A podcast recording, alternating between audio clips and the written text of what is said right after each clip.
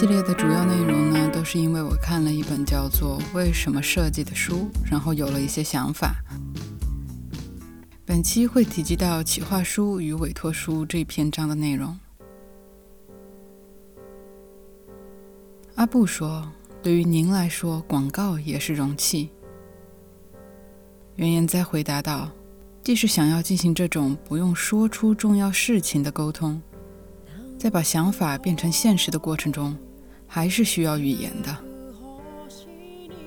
比如要表达从地平线起航这个概念，为此要去玻利维亚或者蒙古拍摄时，就必须跟客户详细的说明情况才行。于是阿布笑着说：“不然客户会说，那去鸟取的沙丘不行吗？”那以上就是本书的节选了。这个系列都不会读所有的内容，所以如果你希望看所有的内容的话，就去买这本书吧。以上的对话，相信设计师朋友们都不会陌生吧？还记得在之前的内容中提到过，艺术家对于完美的权衡、斟酌和踌躇的，是为这个不完美的世界展现一种完美。那么，广告和产品之间到底有多大的关联呢？首先，你要筛除掉那些乱七八糟的抄袭而来的产品，选择那些真正在发光的设计，因为那些设计积累了设计师多少的心血，其实没人能知道。从灵感到方案，一而再、再而三的调整，就像做实验一样，在权衡中否认几十种变化的组合得到的结果，不是一张图纸就能实现的。而到位的表达。为的也是帮助到使用者与之交流，这样纯粹的目的，传递到对的人手里是能被清晰感受到的。但是这是个物欲横流的世界，在纯粹物质的世界里，何来的与物质交流呢？站在某个角度来说，我其实并不认为所有的人，他们所有的时间都是强行被物质所控制的。与之相反，之所以一切看似如此的物质，无非是因为相由心生，所以只看到了物质。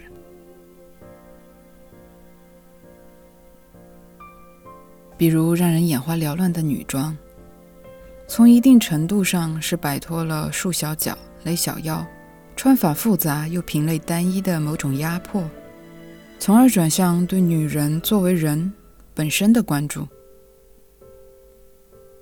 关注他们的工作、生活、出游、运动等等这些习惯、场景和情绪，希望能在各方面提升他们的自信与舒适度。于是，女人永远在逛街买衣服。那与其说这是在与衣服交流，还不如说这是借助了衣服这个媒介。他们是在和想象中的自己交流。难道这世上还有比和自己愉快的交流更为纯粹通透的事儿吗？那话又说回来，现在的媒体在不断的发生变化，广告的形式是在不停的转变的，这让广告就成为了产品本身，是门单独的学问。那在广告中占比最大的呢，应该就是视觉类的广告了。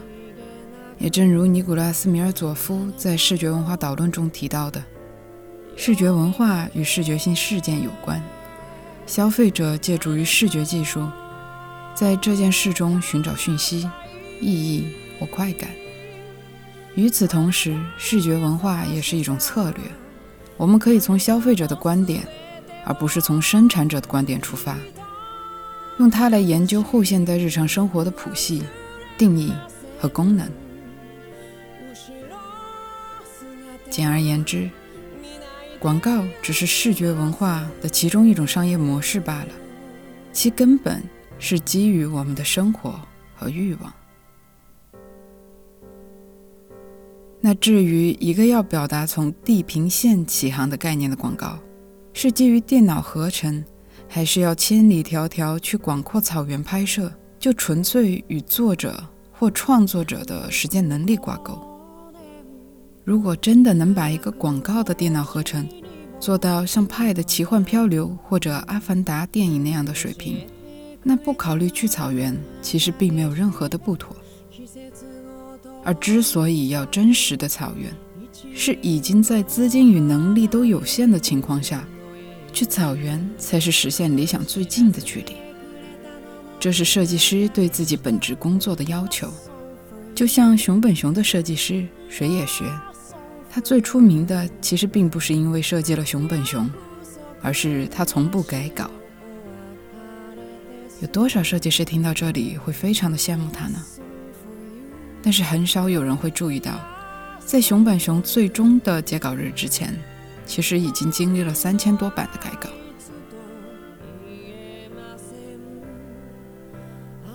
设计的理念与实践，对于这两件事的关系，让我想到了前几年清华大学与蓝翔技校卷入的那场有用与无用之争。对我来说，这是场启发灵感的争辩。理论与实践到底有区别吗？哪个更重要呢？那实践至今，我只能说，这两个部分区别很大，但同样重要。理论和实践就是每一件事的两个部分。比如，没有当初在理论上对这个问题的思考，就不会有实践后得出的这个结论。当然，从另一个角度，也可以用荣格所说的共识性来解释。理想与现实之间的差距永远存在。语言的表达可以让实施者得到某些讯息，但是不能永远依靠一个建立在巧合上的相互理解。比如，设计师提出“高大上”这个要求，但是“高大上”并不是一个国际度量单位。那要如何告诉制版的人员“高大上的线条要怎么画”？要如何告诉裁缝“高大上的针脚要如何过”呢？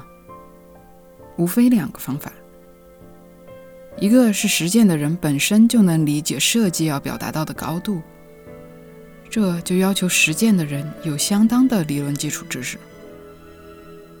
另一个则是提出理论的设计师能直接提供实践操作的方式方法，那这就要求理论家有相当的实践经验了。所以，单一的理论或实践经验到了一定的程度，其实是会遇到瓶颈的。这时，你可以选择停止，或者选择跳入另一种思考模式，开始学习那些真正需要的事情。有多少人真的能像水野学所说的，为设计做出了足够的努力呢？那在我看来，其实设计本身只是一个终极的理念。一个未被实现就不复存在的某种瞬间，而这剩下的一切，从布料的挑选、配件、制作工艺，再到拍摄的方式方法、平面设计、包装，直到产品被送到了人手里被用到烂，这都是实践整个设计的某一个部分。如果有机会的话，我反正更愿意参与到每一个环节。去经历他们其中的无数的困难和乐趣，你是否也在干着这样一份割舍不下的职业呢？欢迎留言告诉我们。感谢听到这里的听众，我们的收听平台有 Podcast、喜马拉雅、荔枝 FM、微博或微信公众平台搜索“武装不服”，联系方式可以到后台留言或者发送邮件，即可搜索并点赞关注“武装不服”，然后分享给你的好友吧。再见。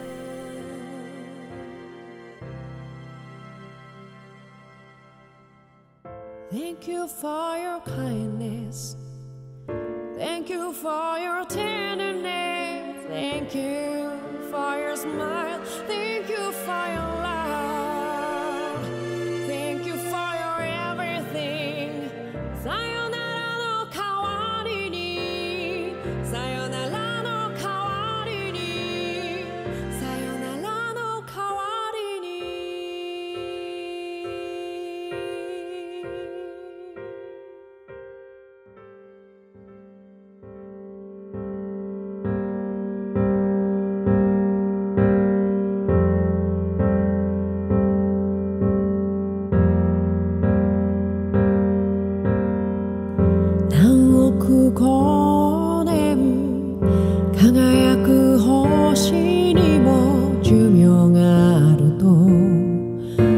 えてくれたのはあなたでした。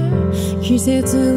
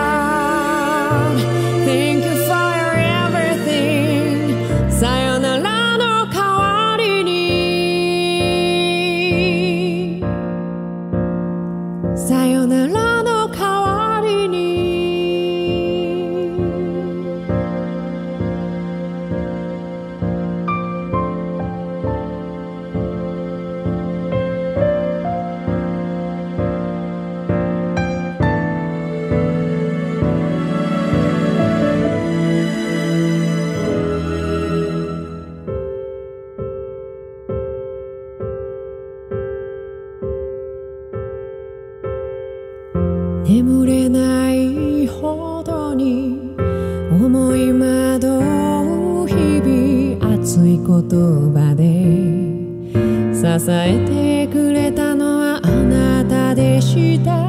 時として一人くじけそう。